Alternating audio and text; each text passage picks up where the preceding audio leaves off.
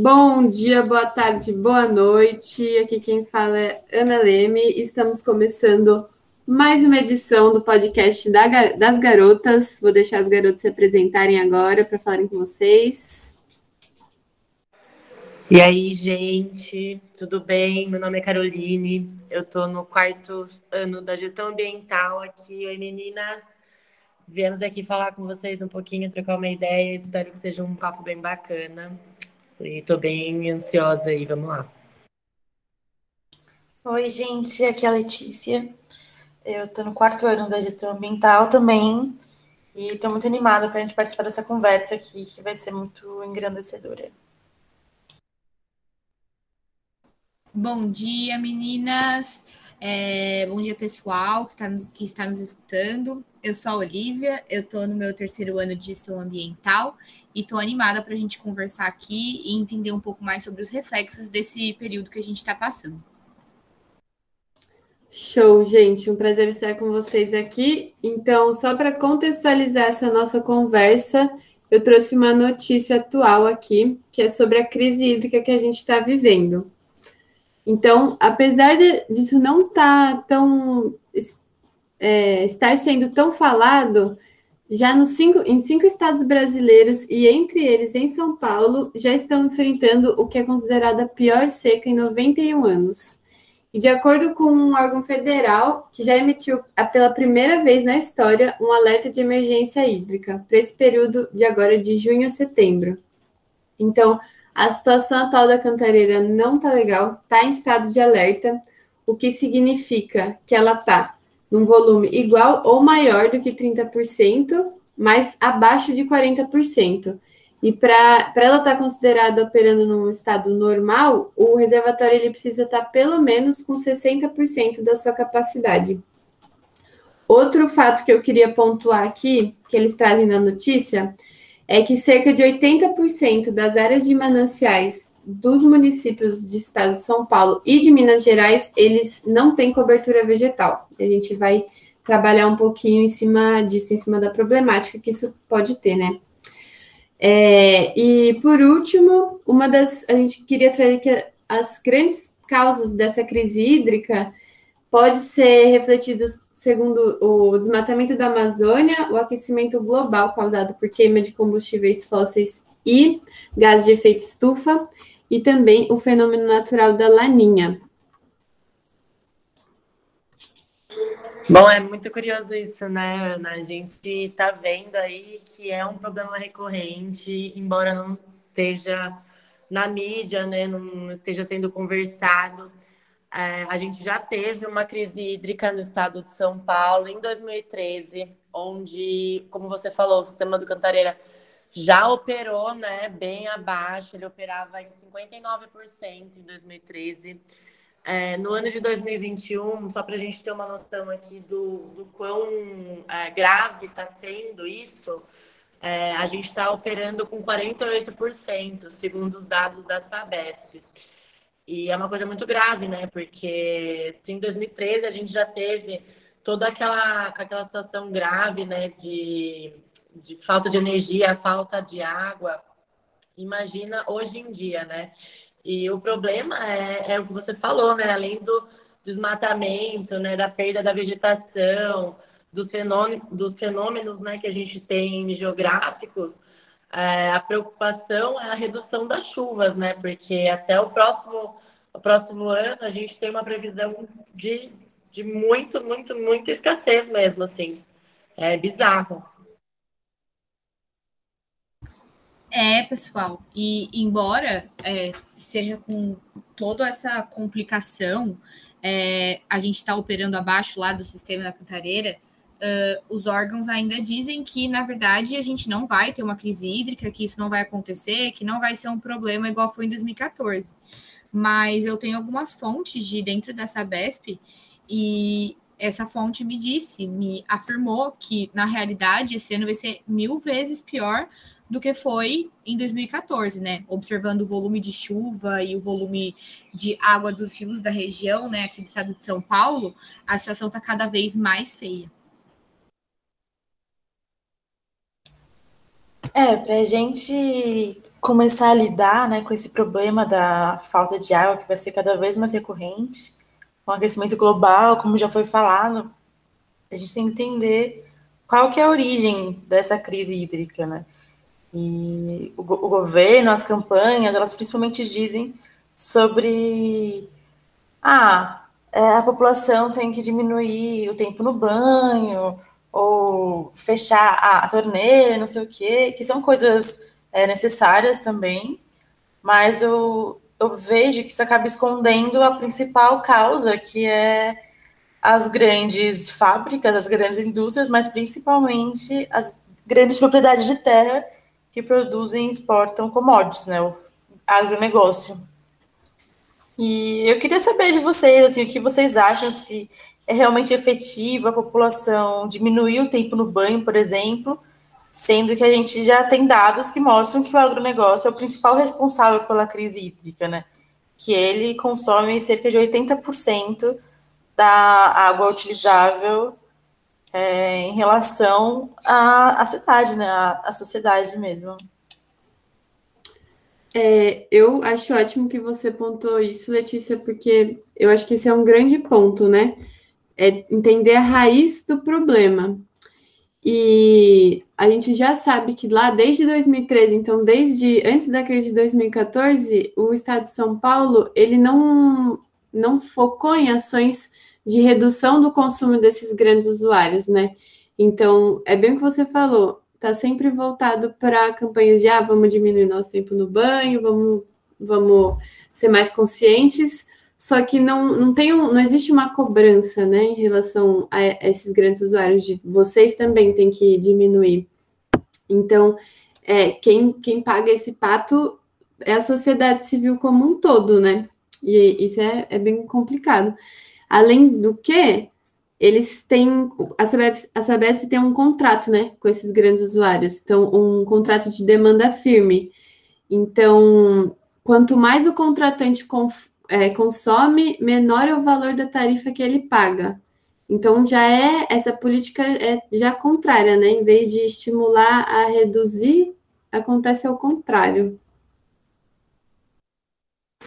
É, essa é a grande sacada, né, que a gente meio que dá para perceber do Brasil, né? A gente tem várias problemáticas envolvendo, né, essa, essa parte é, ambiental e, e, a gente não consegue fazer nada eficaz, né, para ter um combate efetivo disso.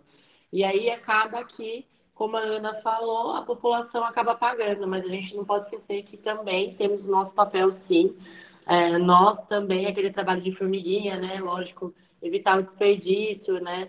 É, cuidar melhor do meio ambiente, cuidar melhor das nossas florestas, que são um meio de abastecimento, né? Dos cursos de água, além de, tipo, toda a parte da, do ar também, né? O sequestro de carbono, o que torna imprescindível, assim, as coisas é, são todas interligadas, né? A água, a natureza, é, as massas de ar, e tudo isso reflete na população em si, né? Tipo, uma boa, um bom planejamento urbano, para não ter problema com escoamento superficial de água ou alagamentos. Então, é tudo meio interligado, né? E o problema do Brasil é justamente é, a falta de fiscalização, né? Porque se você for ver, as leis que, que trabalham em cima disso não são tão tão é, rasas, né? Elas dariam para ter um trabalho mais eficaz se a gente tivesse uma melhor fiscalização dessas, dessas empresas grandes, né? Dos latifúndios e tudo mais, do, dos sistemas de agroflore, é, agro, agropastoril, e é tudo meio interligado, né? Eu queria puxar um gancho do que você falou sobre escoamento superficial da água, né? E, enfim, como tratar desses serviços como um todo e não individualmente poderia ser muito efetivo, né? É, enfim, o que eu queria trazer é que, pela falta de cuidado com o solo, então, pela, pela má prática agrícola, acontece que a gente perde muito solo. A gente tem uma taxa aí crescente de, de perda de solo. Então, é, tem estudos da, da FAO então da Organização das, da Organização das Nações Unidas para Alimentação e Agricultura, que apontam que essa perda de solo chega a 5 milhões de hectares de terras por ano, então, é, terras aráveis por ano. Então, assim, em vez da gente ter um sistema que ele vai, vamos pensar assim, né? Ele vai ser lucrativo a longo prazo, a gente não, não, acaba não pensando nesse longo prazo, né? Então ele vai ser lucrativo aí por um período X de anos, e aí o que acontece é que depois esse solo é tão desgastado que a gente perde esse solo, tipo, esse solo passa a ser, é, não, a gente não consegue mais usar ele.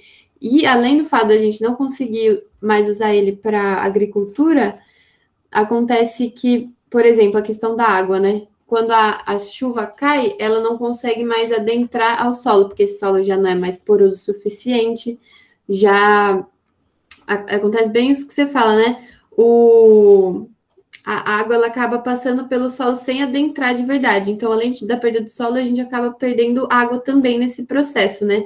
Uma água que poderia estar infiltrando e chegando até os aquíferos, né, de maneira limpa, né? É, que onde o solo funciona mais ou menos aí como um filtro, acontece o inverso, que é a água passar é, apenas superficialmente, a gente perde isso também. Então, acho que é uma questão bem importante. É, e quando a gente fala em crise hídrica e também a perda do solo, que está tudo interligado, como vocês disseram, a gente também tem que ver que isso é um custo. É um custo, tem um custo financeiro que a gente também paga, né, por isso.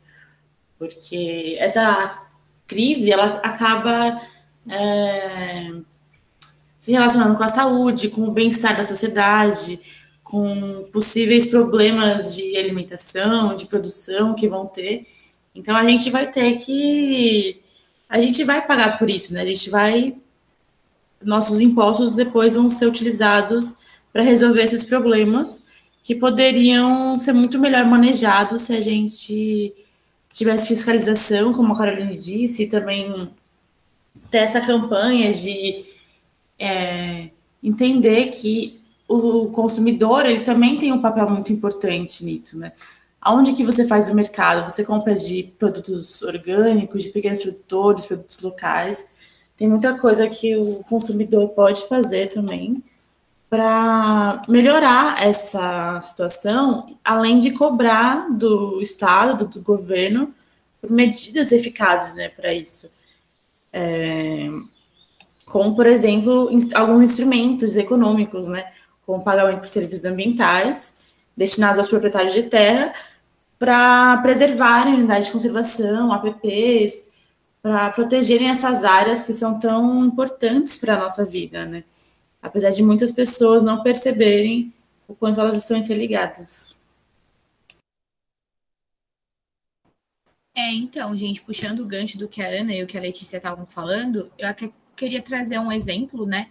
que, na, que foi feita uma reforma no Vale, da, vale do Angabaú, na cidade de São Paulo, e foi, acho que o ano passado que foi feita essa reforma, e antes era uma praça com muito solo, com muita árvore, que ajudaria ali, né, no centro de São Paulo, porque a gente sabe que São Paulo é uma cidade, né, que sofre muito com esse problema de enchente, problema de crise hídrica, é, de um tempo muito instável, e a gente sabe que isso é reflexo de como a cidade cresceu e como não foi feito um desenvolvimento certo para isso.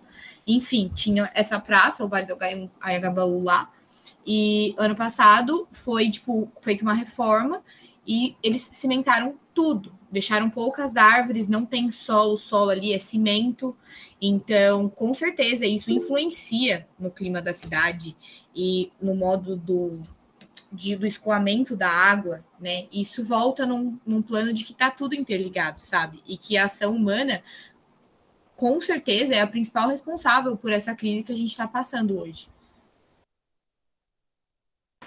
Sim, sim, é exatamente isso, gente. Está muito tudo interligado.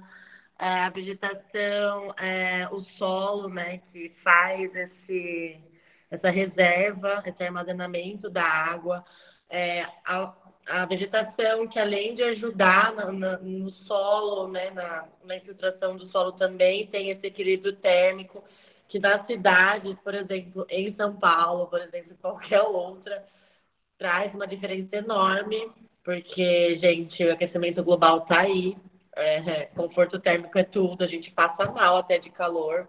E é isso, é, se, o, se o fator homem, né, se a pessoa não se conscientizar de que a gente precisa de uma política ambiental boa, é, uma fiscalização boa, um bom manejo, né, um bom cuidado, tanto pessoal, né, nosso pessoal, que vai desde tipo é, fazer um plantio de uma árvore ou ter esse cuidado mesmo com, com as reservas de água.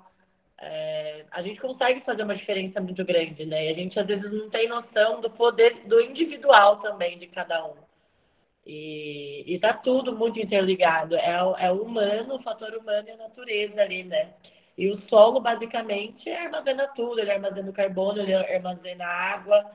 E a, as vegetações, além disso, também fazem né, o equilíbrio térmico, fazem essa gestão das chuvas, que é imprescindível né, para ter é, essa reserva de água sempre sendo, é, como que eu posso dizer,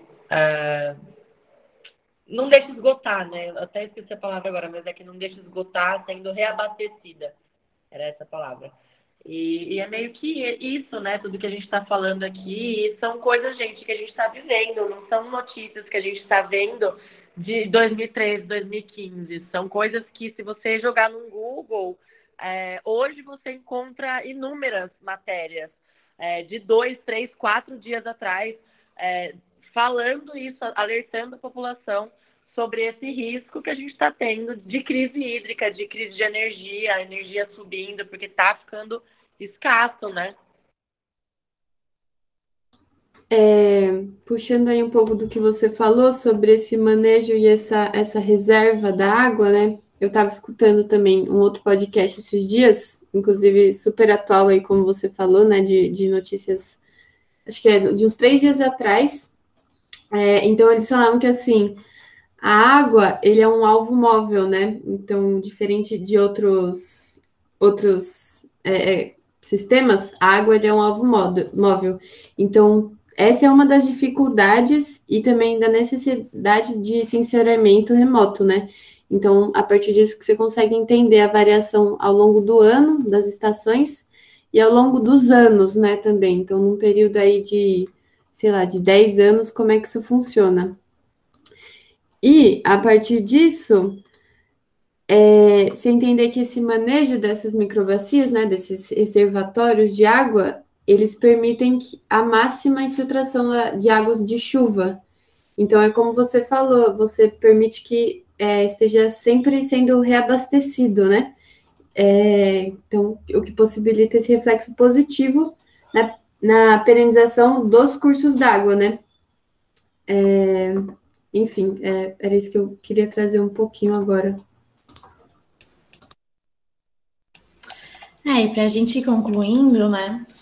É, como a gente já percebeu a importância que a água tem para a gente, o solo, o que a gente pode fazer a partir disso, né? Porque o Brasil ele tem 12% de toda a água doce utilizável, né, assim, do mundo.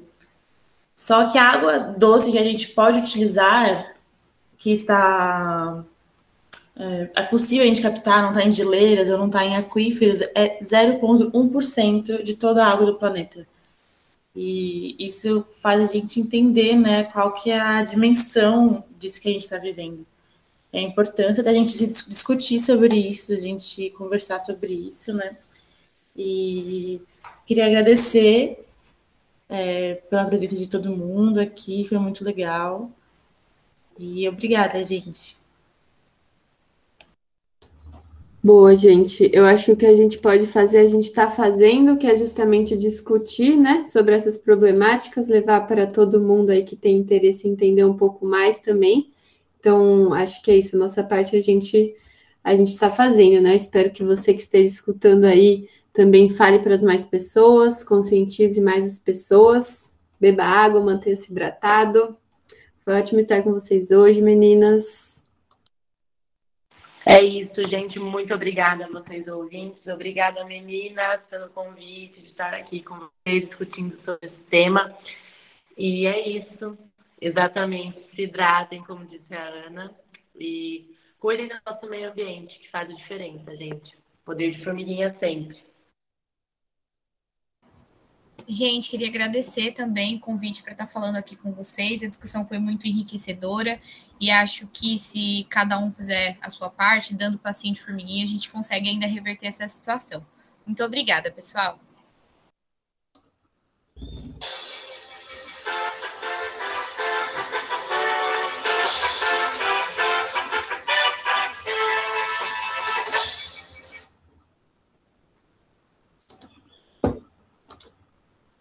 Acho que ficou legal esse, gente.